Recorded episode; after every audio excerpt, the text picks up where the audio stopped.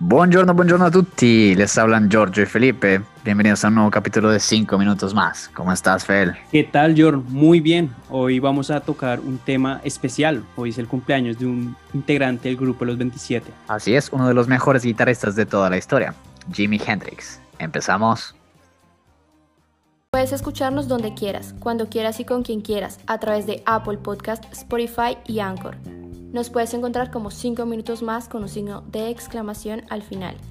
Síguenos en nuestros perfiles de Instagram, Twitter y Facebook con el nombre de 5 Minutes More con un signo al final, donde estaremos publicando contenido extra, fotos y te mantendremos al tanto de los nuevos capítulos de 5 minutos más. Hoy hablaremos de Jimi Hendrix.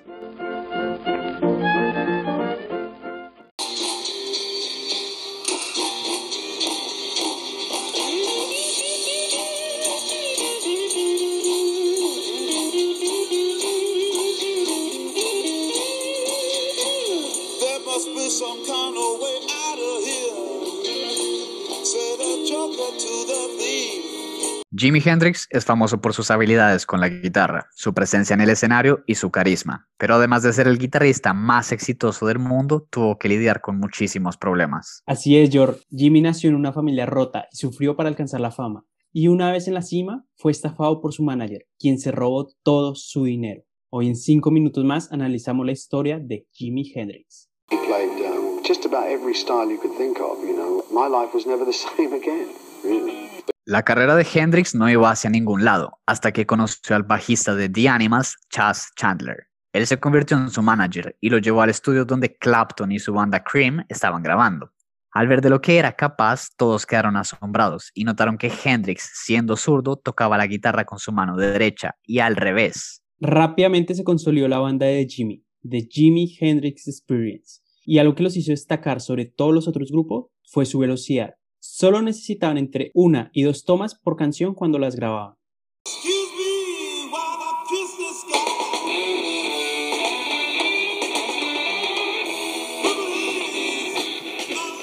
Su estilo de música rompió récords en el Reino Unido. Hey Joe, Purple Haze, The Wind Cries Mary estuvieron en los primeros puestos. Pasaron de tocar en clubs medio vacíos hasta clubs a reventar con famosos como los Rolling Stones y The Beatles como público. Y todo pasó muy, muy rápido. En pocas palabras, Jimi Hendrix fue una estrella que salió de la nada, y hasta el día de hoy muy, muy pocas personas conocen su pasado, así que volvamos atrás. Hendrix nació en Seattle en 1942 y creció en una comunidad predominantemente blanca. Obtuvo su primera guitarra cuando tenía 12 años por un regalo de su padre y aprendió a tocar solo escuchando música rock de su radio. Pero él y su hermano tuvieron una infancia muy difícil. Pasaron por muchos orfanatos y fueron abandonados muchísimas veces. Cuando Hendrix abandonó definitivamente la escuela, fue atrapado por la policía con un auto robado. Fue arrestado, pero no terminó yendo a la cárcel. Su abogado dijo que iría a cumplir el servicio militar y así fue. En 1961 se unió a la brigada de paracaidistas, pero 26 saltos y 24 meses después se rompió el tobillo.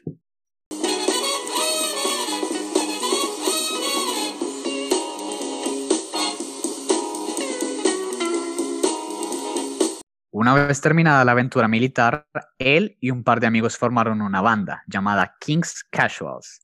Lograron vivir de la música, pero en el 64 Jimmy abandonó la banda y se mudó a Harlem, en New York, donde pasó hambre y durmió en las calles de la ciudad, todo con tal de alcanzar la fama con su música. Ganó algunos premios individuales y colaboró con artistas de renombre, pero aún no estaba satisfecho.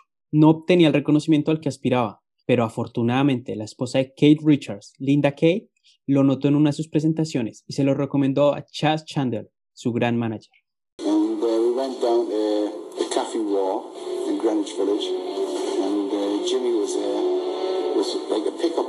Met that afternoon. And the first song Jimmy played was Hey Joe.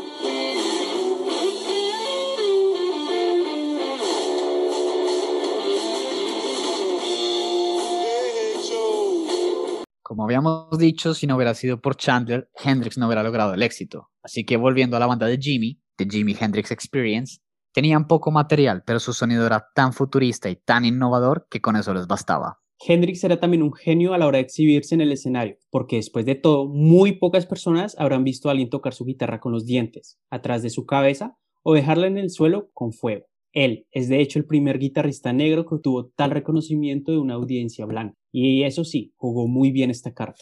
Pero no solo se había convertido en una estrella por sus dotes de entretenimiento, también por su forma de vestir. Las personas asociaban su estilo con la ola hippie de la época, pero Jimmy fue un pionero del estilo. Fue uno de los pocos que creó esta tendencia. Jimi Hendrix was an icon. A estas alturas, Hendrix había experimentado todo el reconocimiento que buscaba. Quería seguir una nueva dirección musical, pero los fans le pedían que tocara las mismas canciones una y otra vez. Y otro problema aún más importante acababa de surgir. La banda ganaba alrededor de 100 mil dólares por show, que es una cifra impresionante para la época. Pero nada de este dinero fue a parar en los bolsillos de los músicos. Resulta que el manager de la época de la banda se robó todo y se escapó a las Bahamas. Y con la crisis financiera y los shows repetitivos, la gente esperaba que Hendrix se volviera loco en el escenario, como siempre. Y él lo hacía, gracias a la ayuda de una dieta base sexo, pastillas para el insomnio y muchísimas, muchísimas drogas. Desafortunadamente, Jimmy se estaba quemando muy rápido. Empezó a tener ataques de pánico y hasta llegó a ser violento con una de sus novias. En la versión oficial de su muerte se dice que estaba con su novia en un hotel y por una sobredosis de pastillas para dormir y alcohol perdió la vida. Otras versiones sugieren que estaba también drogado con heroína. Pero al final no importa lo que haya pasado, Jimmy falleció, pero sin dudas dejó un legado que aún hoy se mantiene y bueno, cuatro álbumes. Él era una persona muy confundida y cuando las cosas se suponían que tenían que ser fantásticas para él, todo se desmoronó.